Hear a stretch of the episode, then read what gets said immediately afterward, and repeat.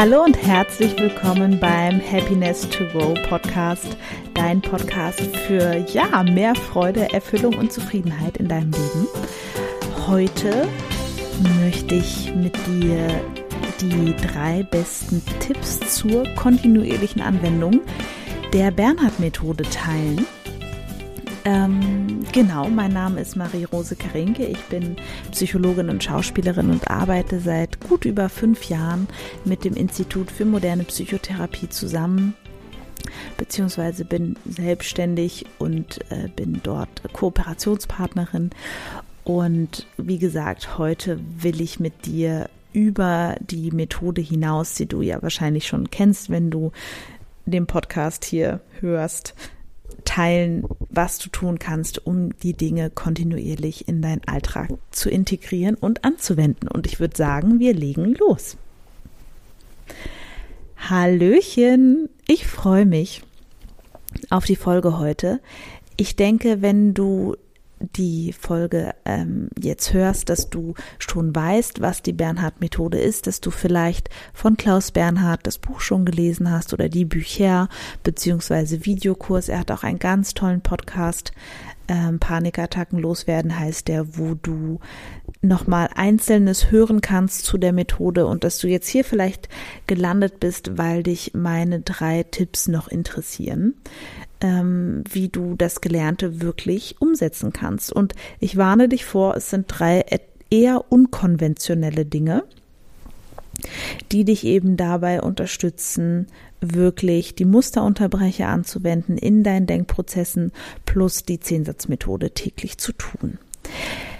Der erste Tipp ist, den ich dir geben möchte, ist, dass du komplett wegkommst von Ursachenforschung, von äh, Zukunftsgrübelei, dass du sowohl wegkommst von, wieso ist das jetzt so gekommen, was hätte ich anders machen sollen, ähm, wieso immer ich, wird es schlimmer, wie lange bleibt es noch so, muss ich in die Psychiatrie, äh, was ist, wenn das nie wieder weggeht, was ist, wenn es schlimmer wird und so weiter.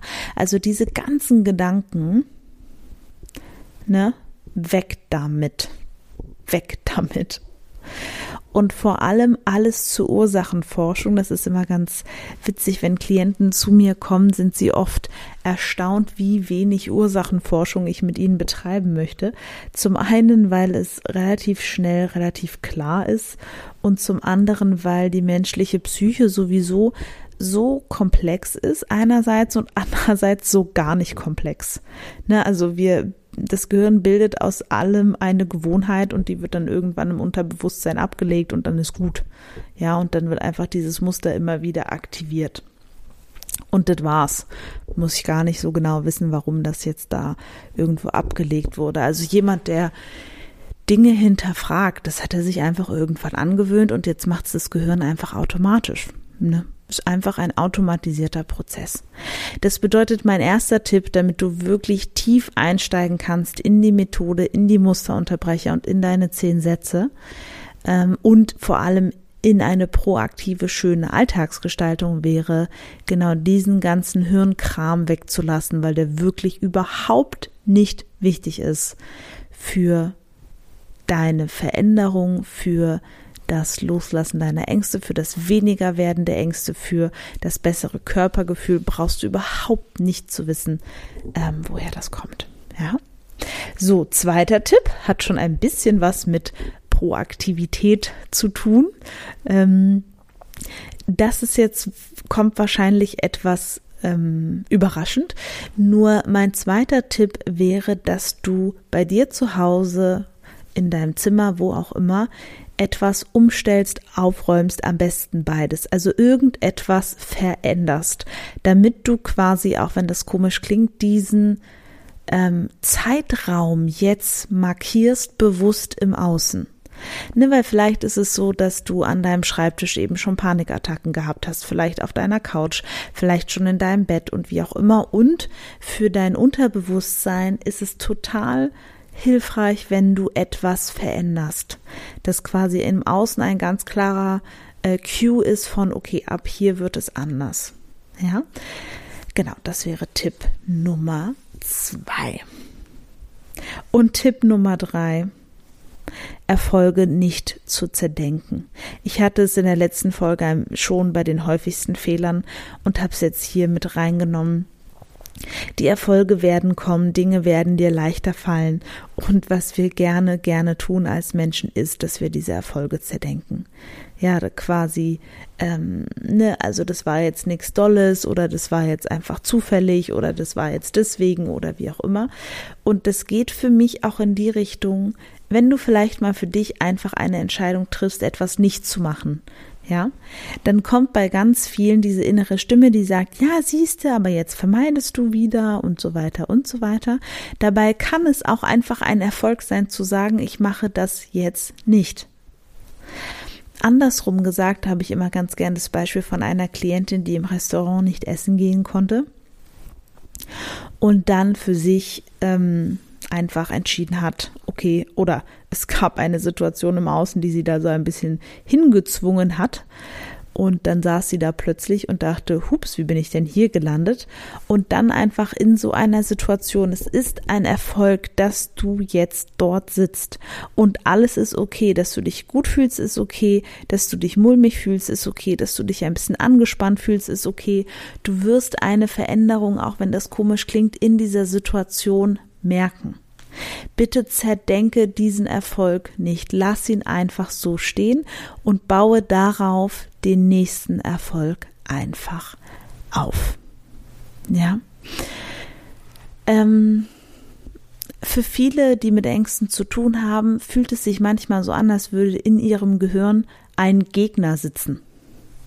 Und ich will dir einfach nur sagen, dass deine Angststimme, deine Angstgedanken in dir, das ist kein Gegner. Es ist einfach nur ein, ein bisschen außer Kontrolle geratenes, äh, geratenes, ähm, mir kommt gerade so, ne, so ein Frettchen, so ein Tier, was so ganz hektisch immer in alle Richtungen rennt.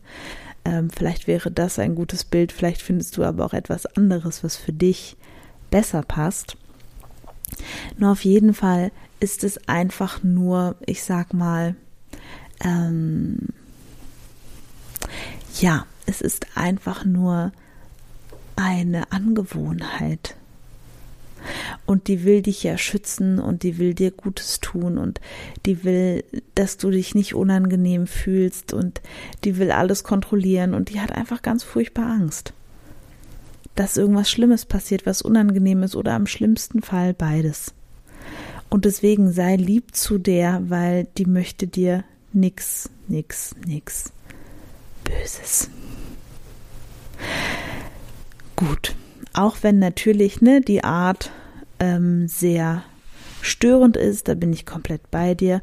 Auch wenn natürlich ähm, das alles ein bisschen vielleicht viel schwierig und Vielleicht, wenn es gerade ganz akut ist bei dir, dass dein Körper auch gar nicht aus dieser hohen Erregung wieder rauskommt, dann darfst du auch wirklich wissen, dass ähm, wenn der Körper in dieser hohen Erregung gefangen ist, in Anführungsstrichelchen, ist es quasi, braucht er die Zeit, um das wieder abbauen zu können.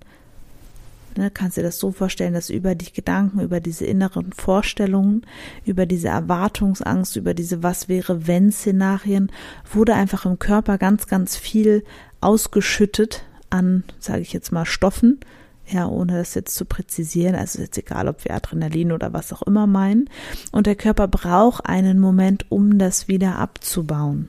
Ja, schwierig wird es nur dann, wenn du mit deinem Denken diesen Kreislauf aufrecht erhältst. Weil das ist das, was mir Klienten manchmal sagen. Ich habe seit Tagen Angst, weil sie quasi, ne, der Kreisel dreht sich und dann wird er langsamer und dann könnte er sich sozusagen ablegen, aber durch die Gedanken zack, wird der Kreisel nochmal so richtig schön angeschubst und dreht sich nochmal. Und das ist dann auch der Punkt, wo der Körper natürlich total erschöpft ist. Ja. Und wie gesagt, dieses Kreisel, diesen Körperkreisel immer wieder anzudrehen, das sind deine Gedanken und deine inneren Bilder. Eventuell und in ganz seltenen Fällen äußere ähm, Auslöser. Nur das will ich jetzt hier erstmal ähm, ja ähm, äh, hinten anstellen, weil es wirklich in, ich sag mal, 98 Prozent der Fälle ähm, das eigene Denken ist, weil selbst wenn es ein Auslöser im Außen ist, wie zum Beispiel ne, bei spezifischen Phobien, eine Spinne, eine Maus, was auch immer, wäre es auch dein innerer Film, der von dem, was im Außen ist, ausgelöst wird, weil dein Körper reagiert auf deine erste Wahrnehmungsebene. Gut, in diesem Sinne, ich hoffe, diese drei Tipps waren hilfreich für dich ähm, und gingen in eine vielleicht ein bisschen andere Richtung und ergänzen auch das, was du zur Bernhard-Methode ohnehin schon weißt.